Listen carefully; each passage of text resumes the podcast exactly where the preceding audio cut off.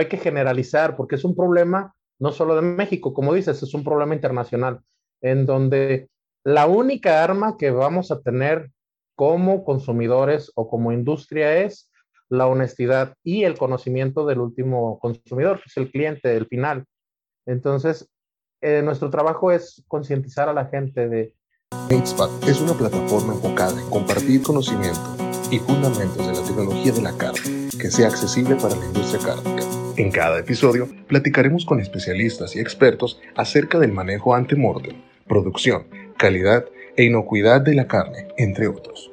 Este podcast no sería posible sin el apoyo de nuestros patrocinadores. The U.S. Meat Export Federation. The Niche Meat Processor Assistance Network. Ultrasource, the new standard for innovation.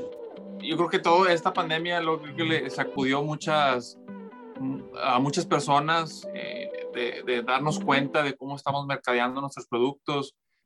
O sea, el objetivo de esto es más que nada la industria, que poco a poco nos hemos yendo a informar más al consumidor. Yo creo que, que el consumidor manda, si el consumidor está educado, el consumidor va a exigir un producto en el, en el, en el, el retail, en el supermercado, y a su vez el, supermercado, cuando vea que el, el, cliente está exigiendo algo, tiene que cumplir esas expectativas, pues tiene que a la vez irse a, al productor, la gente que está en el proceso, decir, bueno, ¿sabes qué es lo que, es lo que busca la, la gente, el cliente?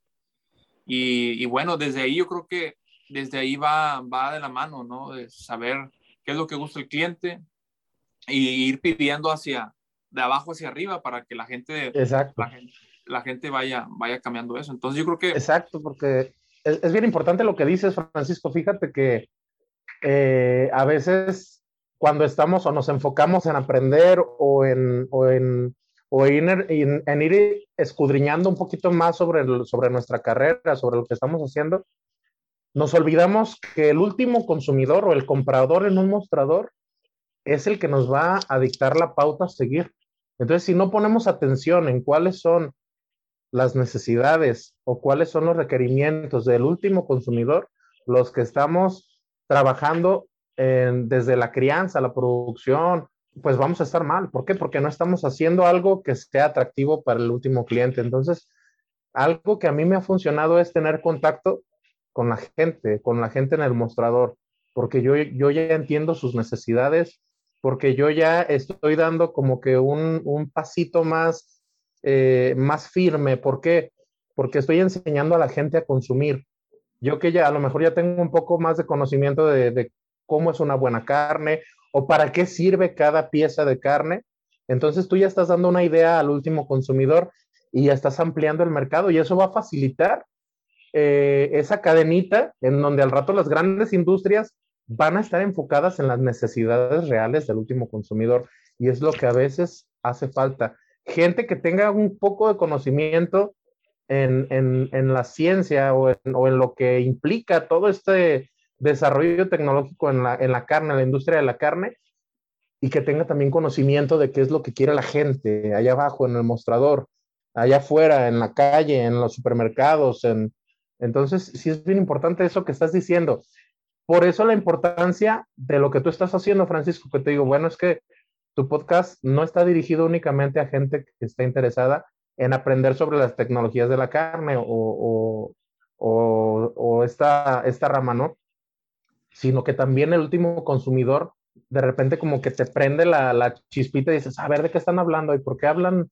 ¿Por qué la carne eso? ¿Por qué tiene esto? ¿Por qué hacen esto? Entonces, si la gente supiera un poquito más de, de, nuestro trabajo, de lo que estamos nosotros tratando de aportar para que ellos tengan un poco más de conocimiento, te aseguro que esto eh, explota, ¿no? Como dicen, es, sería, sería una carrera súper importante y sería un, un, una manera más fácil de vender, no solo en las, en las cadenas comerciales, sino ya en el último consumidor. ¿verdad? Excelente. No, no, no, yo creo que, que estamos estamos en las mismas, en las mismas, en la misma línea. Yo pienso que, uh -huh. que pues que, que, vamos hacia allá. Digo, yo desde mi parte, de mi trinchera, tratando de, de como dices tú, trabajar con la, con la industria para llevar a, a lo mejor un, un, proceso más transparente para que la gente esté consciente de lo que está consumiendo. Yo creo que Exacto. eran las razones por la cual eh, quisimos invitarte el día de hoy. Me gustaría a lo mejor eh, iniciar el, este, este episodio, digo, digo que vamos a empezar a hablar de muchas cosas, eh, pero bueno, platícanos un poco, un poco de ti. Yo creo que nos fuimos muy rápido hacia la conversación. Yo creo que estamos, estamos muy, muy emocionados de esto. Muy emocionados, sí, sí, sí. Sí, para, para todos los que nos escuchan, para todos los que nos escuchan en, en México, Latinoamérica, pues bueno, esta, esta plataforma, su plataforma de Meetspad, bueno, ha, ha, servido como, como vínculo, como plataforma para, para conversaciones con la gente en la industria, con líderes de la industria de la, de la carne.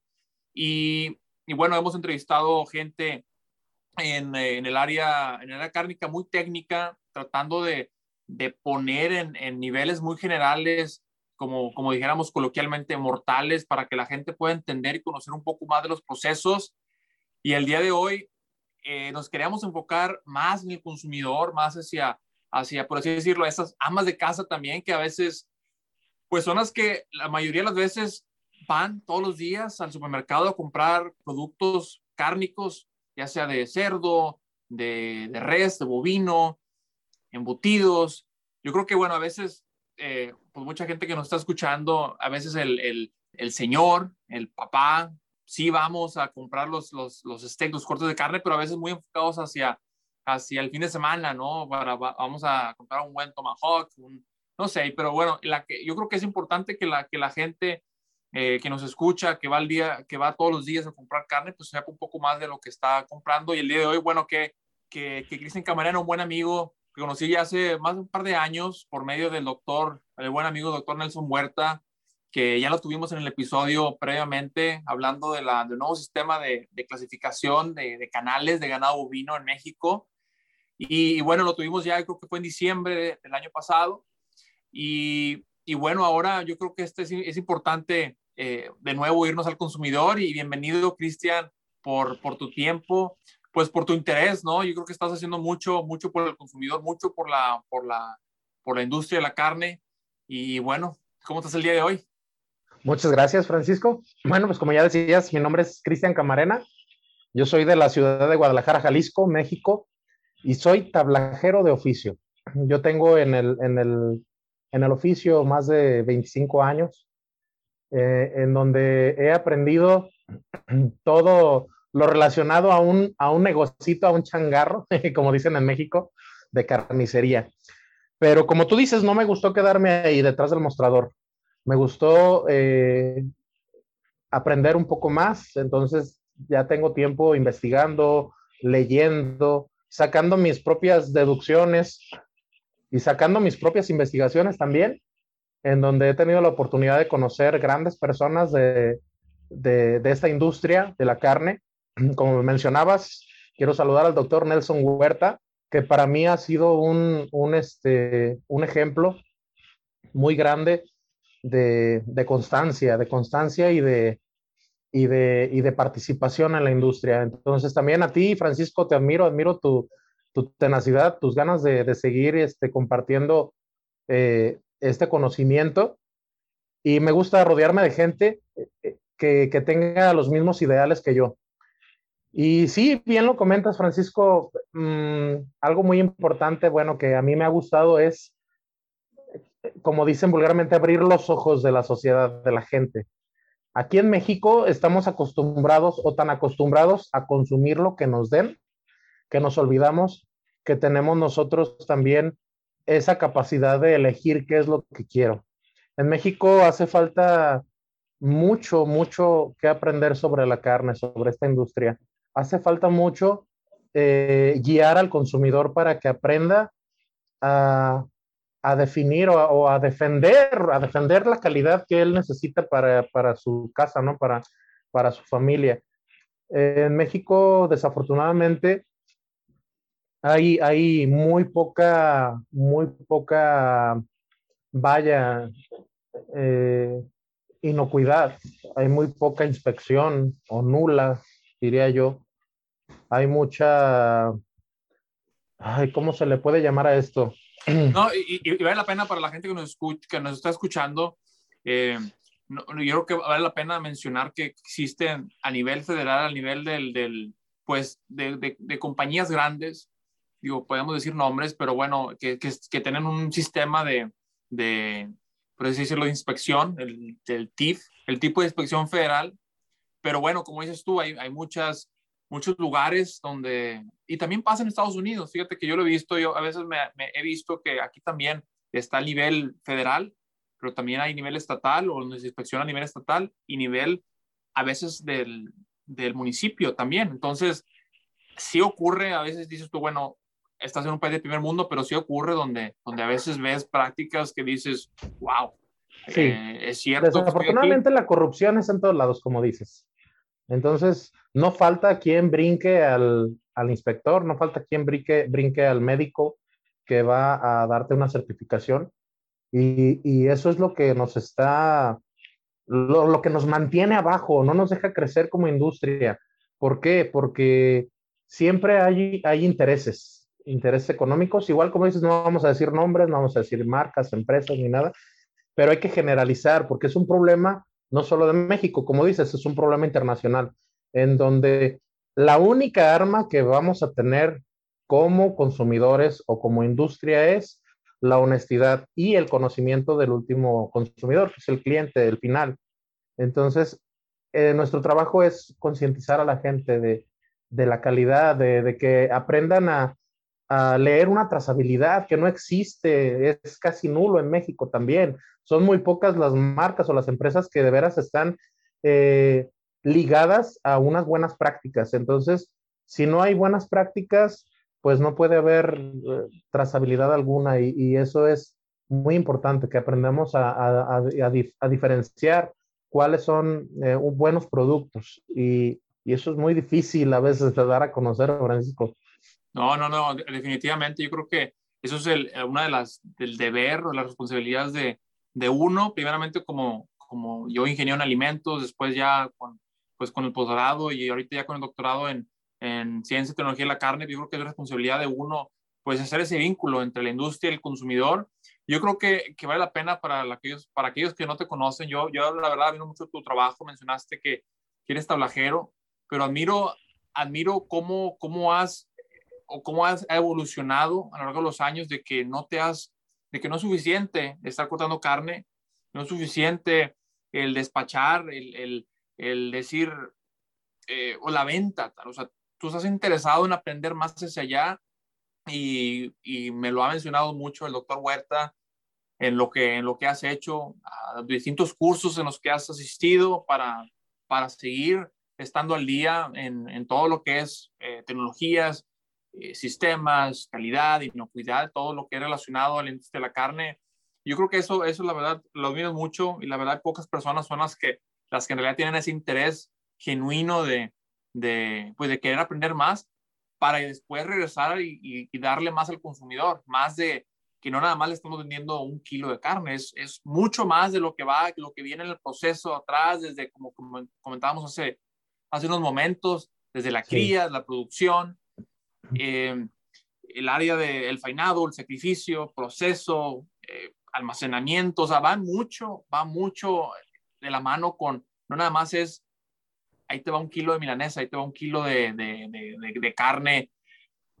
Yo creo que va mucho más allá y fíjate que una de las cosas que, que volviendo al tema, eh, vamos a ver que en los próximos años va, va a haber mucha énfasis en el, en el desperdicio. Yo creo que mucha parte de mi investigación eh, se enfocó mucho en eso, tratar de, darle un, un, enfoque práctico a lo que estoy haciendo. Y, la verdad hay mucho sacrificio, perdón, mucho desperdicio de, de, productos cárnicos.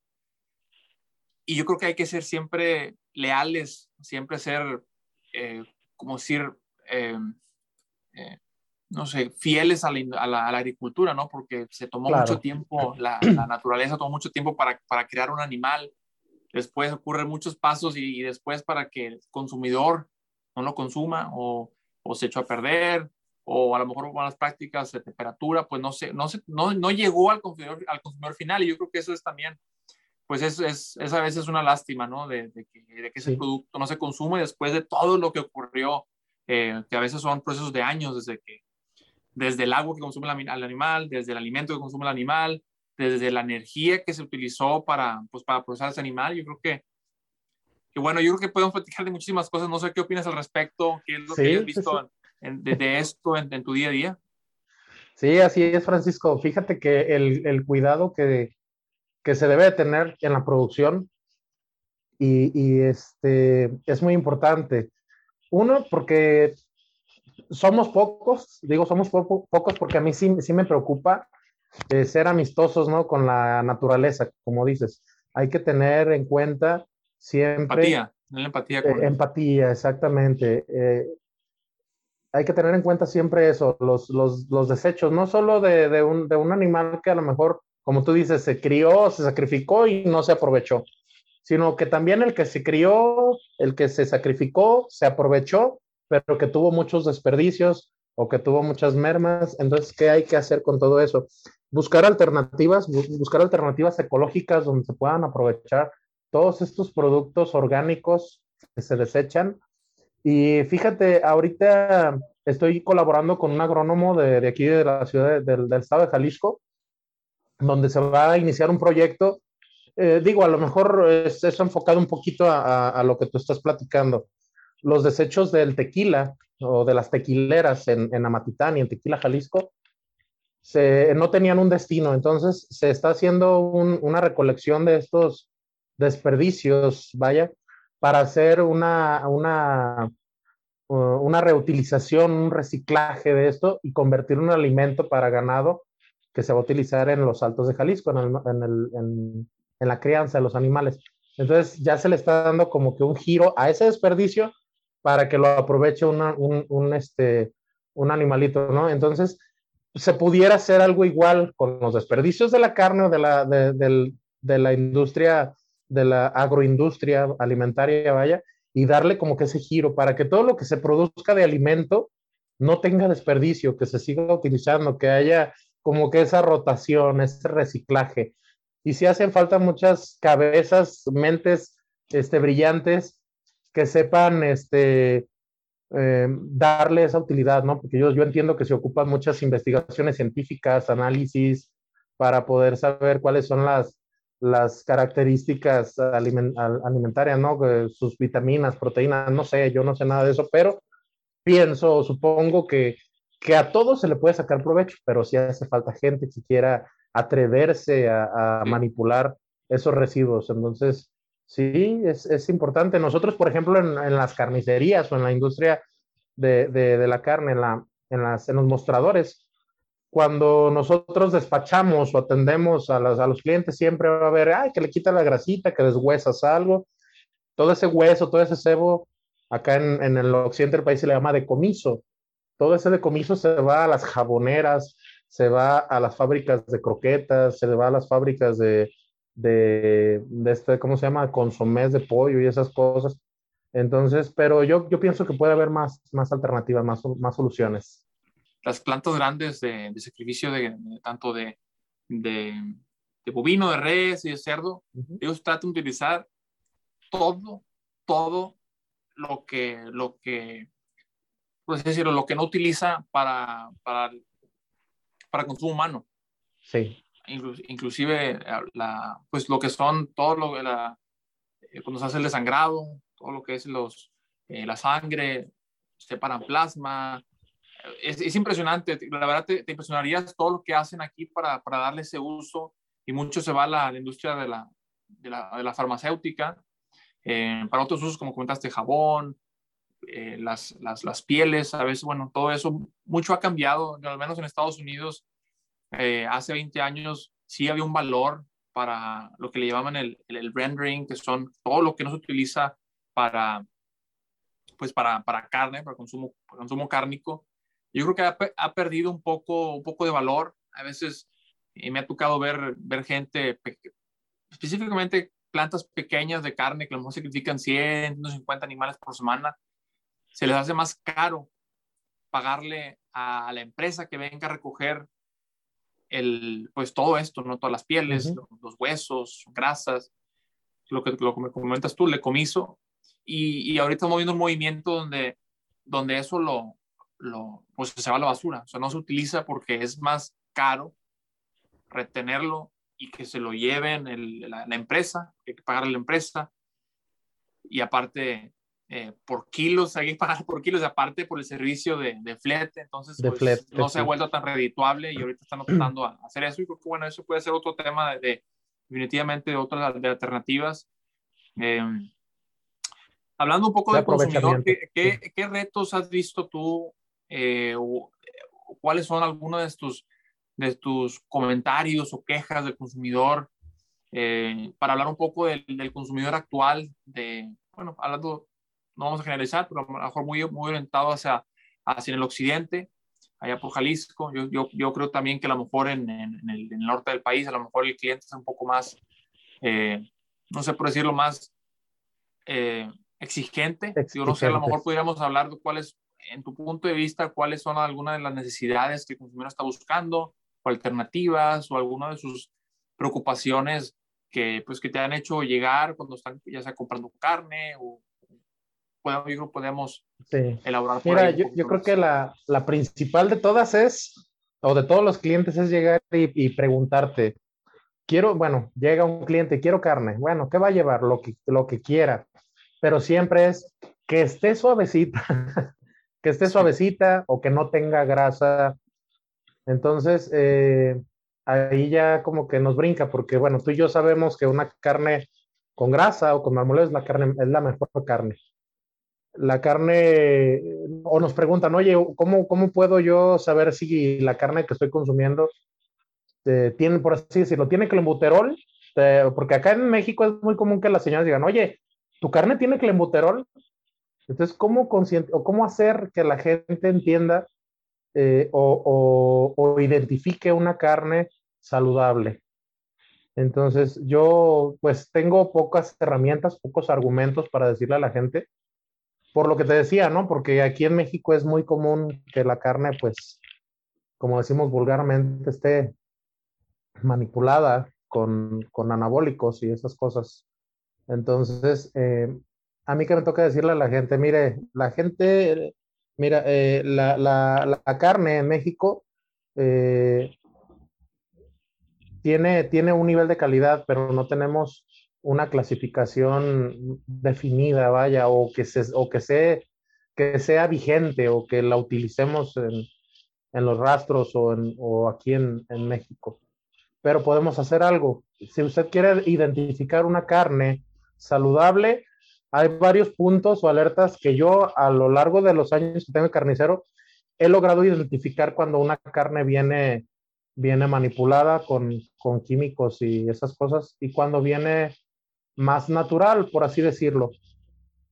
Entonces yo les digo que identifiquen una que tenga grasa intramuscular, que tenga una coloración no plastificada, que a la hora que esté la carne en las charolas que no suelte tanta humedad, que, que tenga grasa, grasa externa, que no sea eh, una, una carne muy, muy voluminosa, o sea, hay muchos factores que a lo mejor la gente no entiende de primera mano, pero si estás constantemente como que haciéndoles hincapié de que, mire, esta carne es más buena, compárela con esta.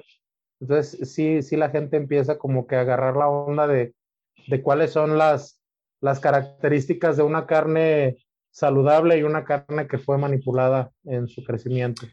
Fíjate que, eh, eh, perdón por interrumpirte, pero yo creo que, que antes de que se me olvide, me gustaría, a lo mejor, por ejemplo, para para otra gente que, que está en, la, en, el ramo como tú, eh, que tiene su propia carnicería, que está con ese eh, interacción día con día con el consumidor, tú como, como, como dueño, como, como empresario, como, mi, como mini emprendedor, emprendedor, ¿cómo identificas tú, ya sea en, en México, cómo identificas tú eh, cuando una carne, a lo mejor ya no es el consumidor, pero cómo tú que estás comprando la, la carne, ya a lo mejor ya sea en, en el cuarto corto, las piñas enteras o, o el animal entero, ¿cómo, ¿qué tipo de, de, requerimientos, certificaciones tú le exiges a la persona que te viene a entregar un producto para, bueno, para ti como, como carnicero, que tú vas a hacerle el, pues el, el, el desposte y todo lo demás para ponerlo en la vitrina, en el mostrador?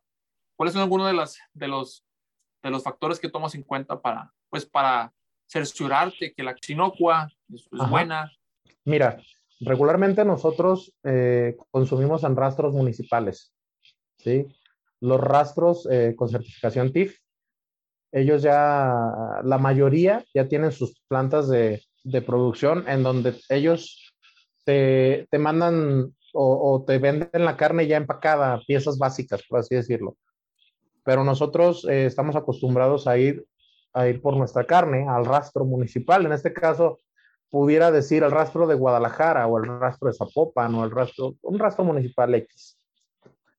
Desafortunadamente, cuando llegas al rastro, es una vida muy rápida, es un, es un lugar donde tienes que estar muy alerta, está lleno de gente, eh, tienes que estar muy temprano para en cuanto abran los, las cámaras, tú tienes que entrar, elegir tu carne al azar, por así decirlo, pero pues ya vas agarrando como que el colmillo, ¿no? Para ver cuál carne está mejor que otra.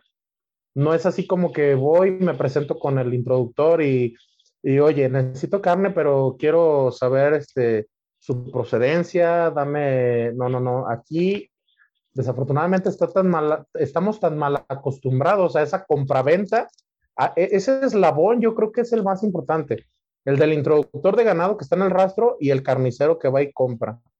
¿Por qué? Por, por lo que tú dices, ¿cómo concientizar a los carniceros de México para que hagan una buena compra?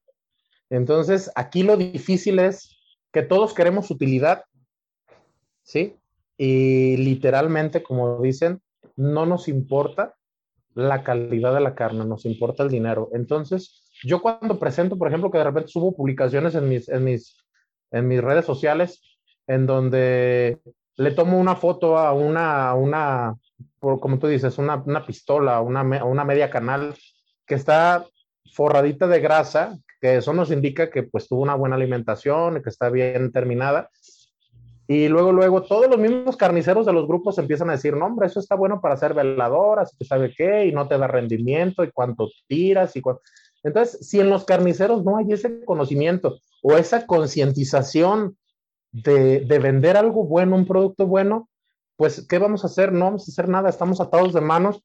¿Por qué? Porque los productores van a seguir echando su clenbuterol, sus anabólicos, sus antibióticos, sus, todas sus cosas, y pues la carne, ¿cómo sale la carne? Sin grasa, bien inflada, que supuestamente te da mucho rendimiento. Yo sé que no, ¿por qué? Porque a la hora de, de que, de que cortas la cadena de frío, que te la llevas del rastro a tu carnicería, ya te mermó un tanto por ciento. Que cuando la estás trabajando se te está escurriendo por todos lados el agua que tiene retenida este, la res. Entonces, eh, si hace falta como que dar ese, ese paso y dar esa, esa capacitación a los carniceros que aprendan a comprar o adquirir carne de calidad. Esa es mi preocupación en México. Fíjate que yo voy al rastro, me meto y, y estamos buscando cuál carne se ve mejor. O sea, no, es, a eso es, esa es mi preocupación, que en México no hay, no hay esa, Esta no hay ese, exactamente, no es como en Estados Unidos, que hay calificadores de calidades, que hay, hay gente que estudia cómo, cómo clasificar la carne y te la clasifican y están en los rastros clasificando la carne. Aquí no. Aquí hay un médico veterinario que se encarga de todo el rastro y matan chivos, vacas, toros, este, de todo y pum, ahí está la venta y sale, vámonos. ¿Sí me entiendes? Y esa falta de, de conocimiento que no tenemos mucho de dónde agarrar, por así decirlo. No, claro, claro. No, y, y, para la gente que a lo mejor está, está escuchando y, y, no, no se alarme, no se asuste, obviamente estamos hablando de rastros municipales. Obviamente sí. tenemos lo que es eh, eh, los rastros TIF, que son de tipo expresión federal. Eso uh -huh. sería algo muy similar como, como aquí lo mencionamos como el USDA, el Departamento de Agricultura de Estados Unidos, donde sí tienen pues a lo mejor más de uno, más de dos veterinarios, donde el sistema es totalmente diferente como, como comentabas, el, el, la venta es más que nada, ya va a la venta ya en, piezas básicas, te venden a lo mejor ya la, la pues ya sea el lomo empacado al vacío, o te venden ya sea el diezmillo empacado al vacío, con hueso sin hueso, etcétera. Entonces, Ajá. cabe mencionar que, bueno, que son dos ramas principalmente, y, y bueno, yo, yo creo que la, la, a lo mejor la, muchos de los municipios que a, a, así, digo, no sé cómo, cómo poderlo, cómo poderlo poner, si sería a lo mejor un poco más una, una compra-venta más informal. No sé si por, ¿Sí? por ahí, por ahí, a lo mejor esa, esa palabra entra en el vocabulario, porque bueno, sigue siendo una compra y venta. Eh, y ojo, la calidad y la inocuidad, eso no estamos hablando. Poner el contexto bien importante. Inocuidad, cuando hablamos de inocuidad, hablamos de la, de la seguridad del producto que no te va a enfermar.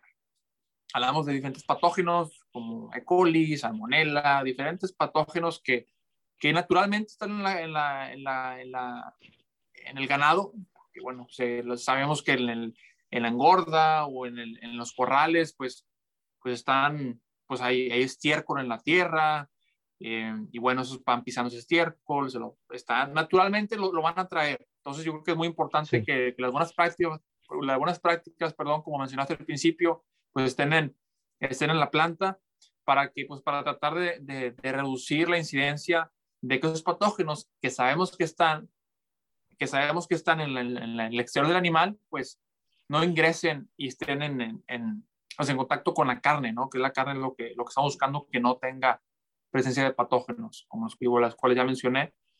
Y bueno, y después la otra estamos hablando de, de calidad, hablamos de calidad de, de, la carne, hablamos tanto de calidad sensorial, de vendo, bueno, este, como comentaste, este animal, eh, la grasa subcutánea, eh, la grasa externa del, del, animal, hablamos de marmoleo, y todo esto para, para irnos, que nos dé una indicación de cómo, de cómo va a ser la, la, pues, la experiencia al paladar, como si va, qué tan suave va a ser, eh, qué tipo de, no sé, si tú a lo mejor tú fue de pastoreo, eh, fue, tuvo engorda en maíz, todo eso te va a dar un, unas, pues unas características diferentes, eh, hablando de la, de la parte sensorial de la carne.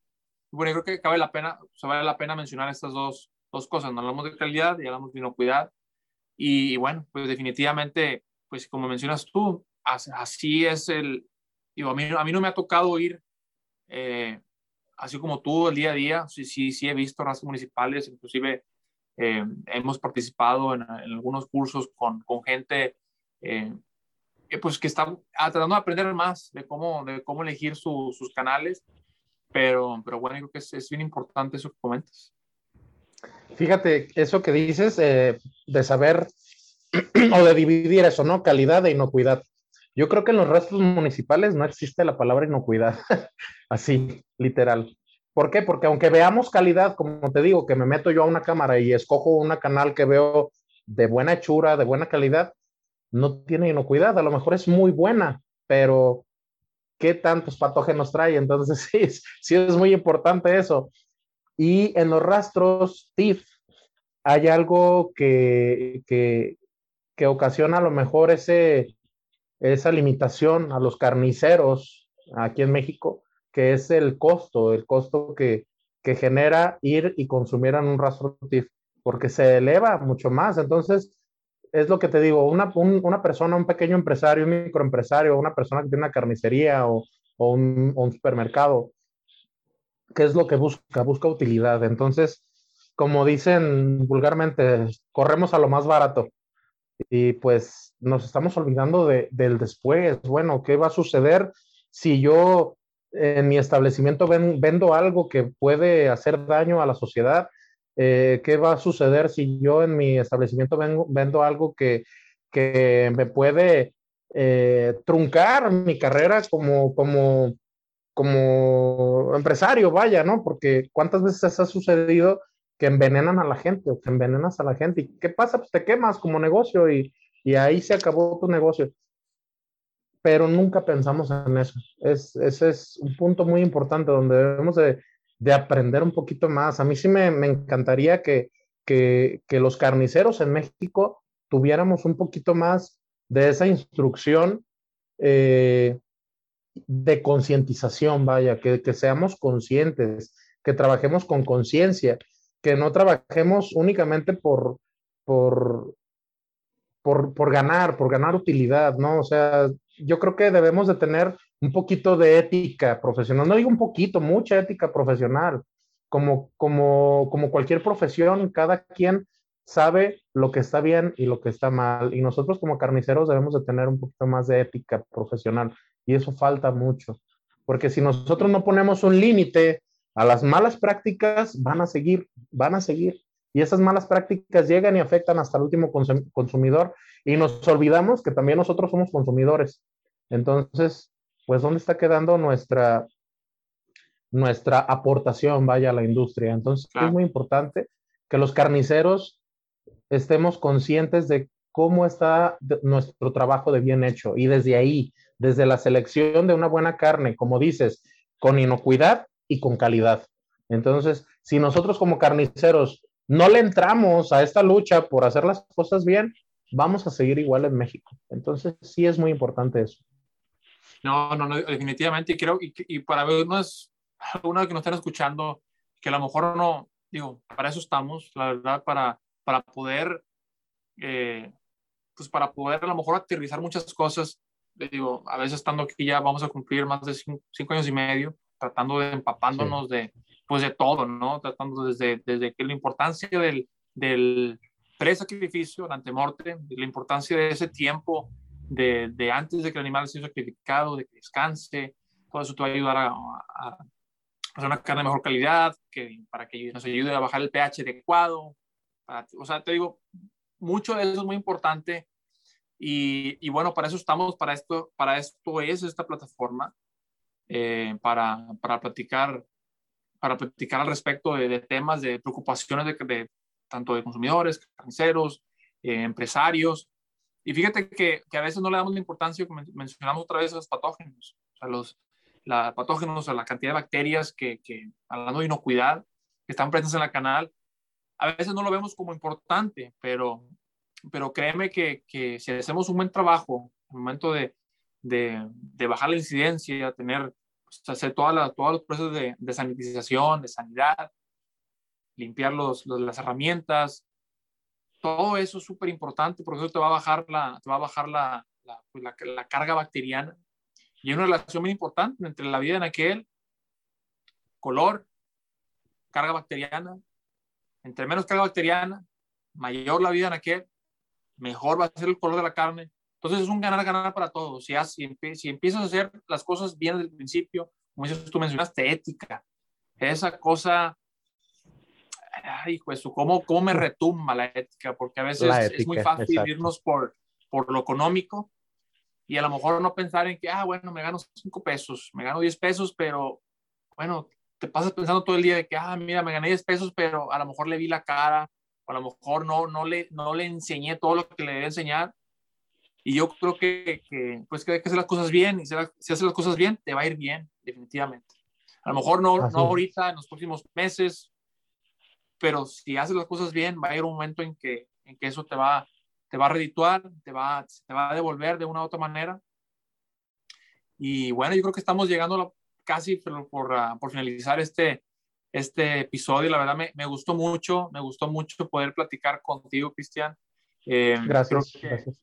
Eh, esperamos, esperamos eh, continuar con, pues, con estas pláticas, con estas conversaciones contigo. Yo creo que hay mucho que hacer en, en México, Latinoamérica, eh, dando estas, a lo mejor podemos, a veces si, si, si tienes tú, vamos a difundir este episodio, creo que en las plataformas, estamos en Spotify, en, Apple Podcasts, en nuestra plataforma de, de, de Instagram, Facebook, LinkedIn, YouTube tratando de difundirlo. Y si tú recibes preguntas de, de, bueno, de, bueno, cómo a lo mejor hay gente más interesada como tú que van empezando y quieren saber, es que, bueno, yo quiero aprender más. ¿Cuáles son algunas de las, de las recomendaciones tuyas para esa gente que va empezando y que a lo mejor quiere seguir tus pasos?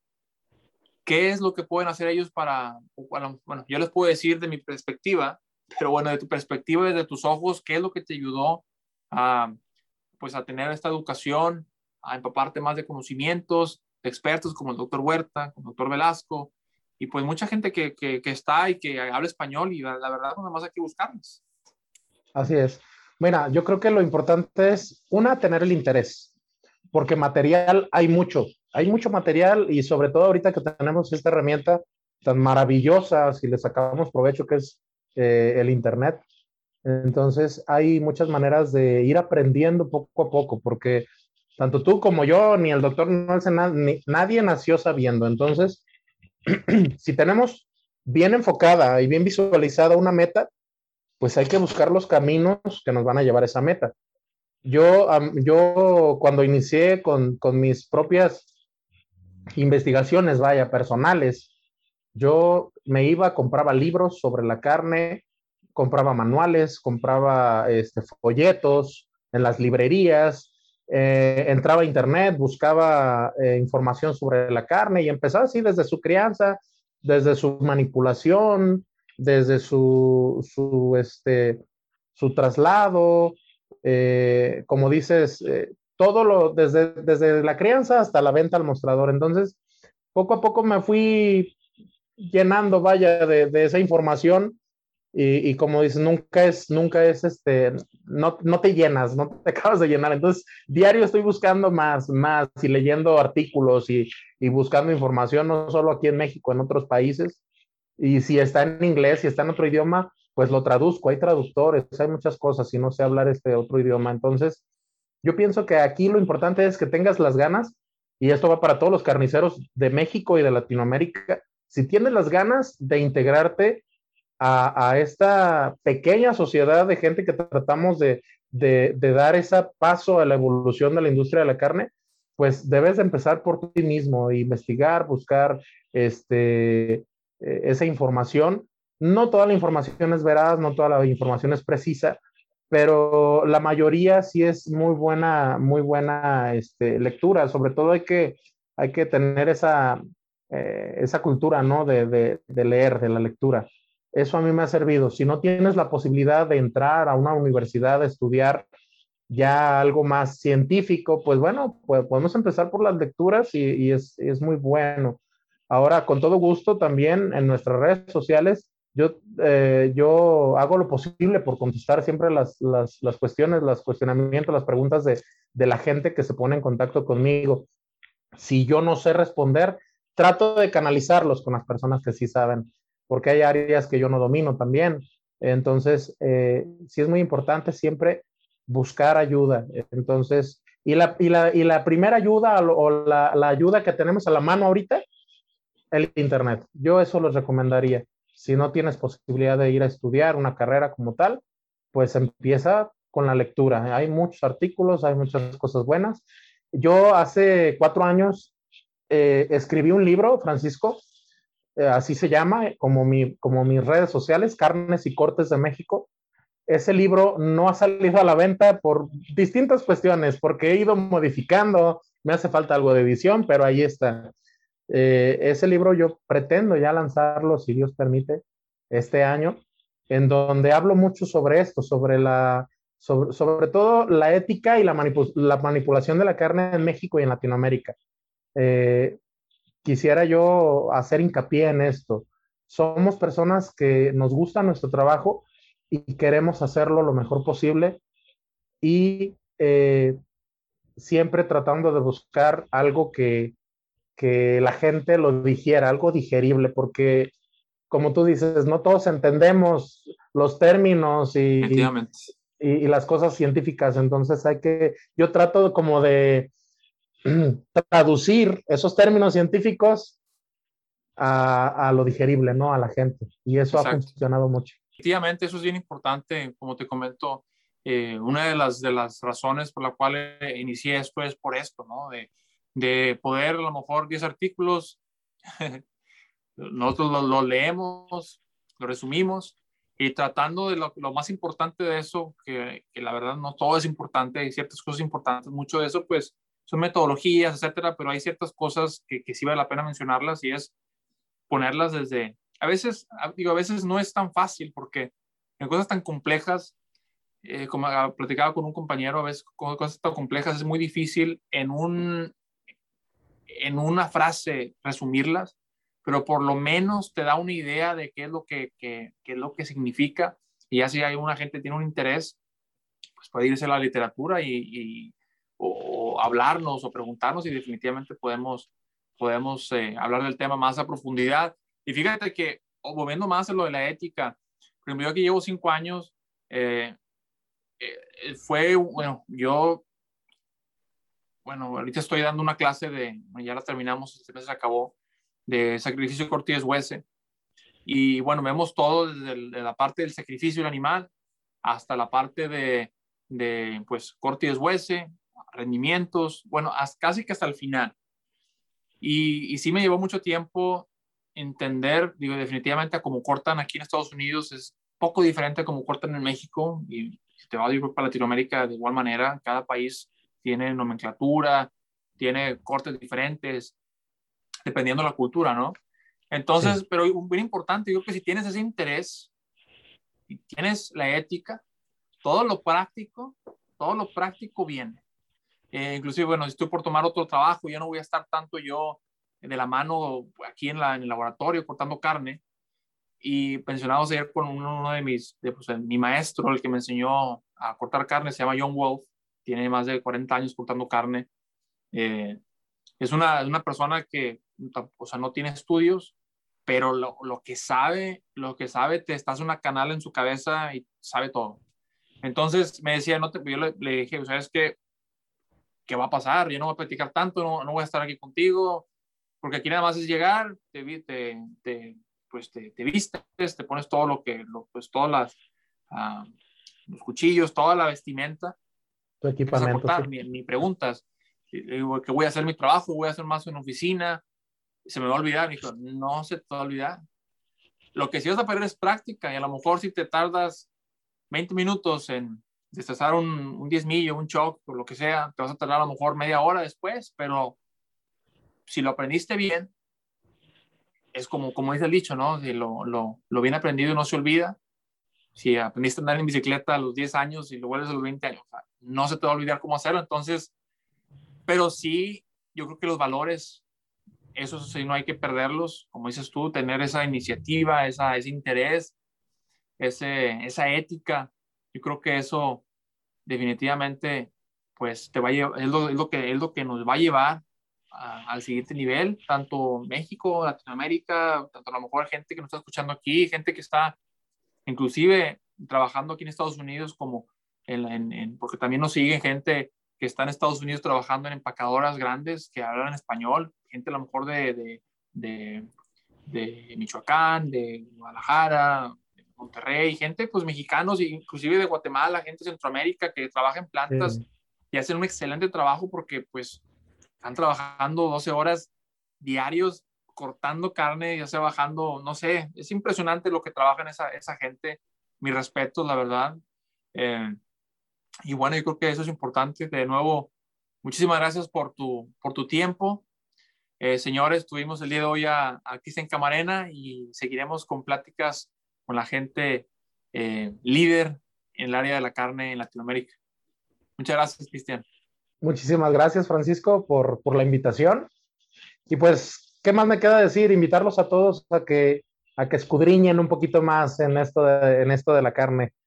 Y quiero mandar un saludo muy especial a todas las personas que, que tienen mi mismo ideal aquí en México. Quiero, quiero mencionar a, a tres personas muy en especial, que es Juan Manuel eh, de, de, León, es Mauricio Aguilar y Tito Cervantes de Guadalajara, Oscar Jacobo, que son personas maestros de la carne que, que tienen el, mismo pensamiento que yo y que tienen esa ideología de concientizar a la gente. Y pues me despido de ustedes, un, un placer haber platicado, ojalá que, que, no sea la primera vez ni la última, este, y seguir pues en esta, en esta práctica, ¿no? De, de hacer las cosas bien. Servidor Cristian Camarena de Carnes y Cortes de México, con ustedes. Muchas gracias. Muchísimas gracias, Cristian, y nos vemos en las próximas y definitivamente no será ni la primera ni la última.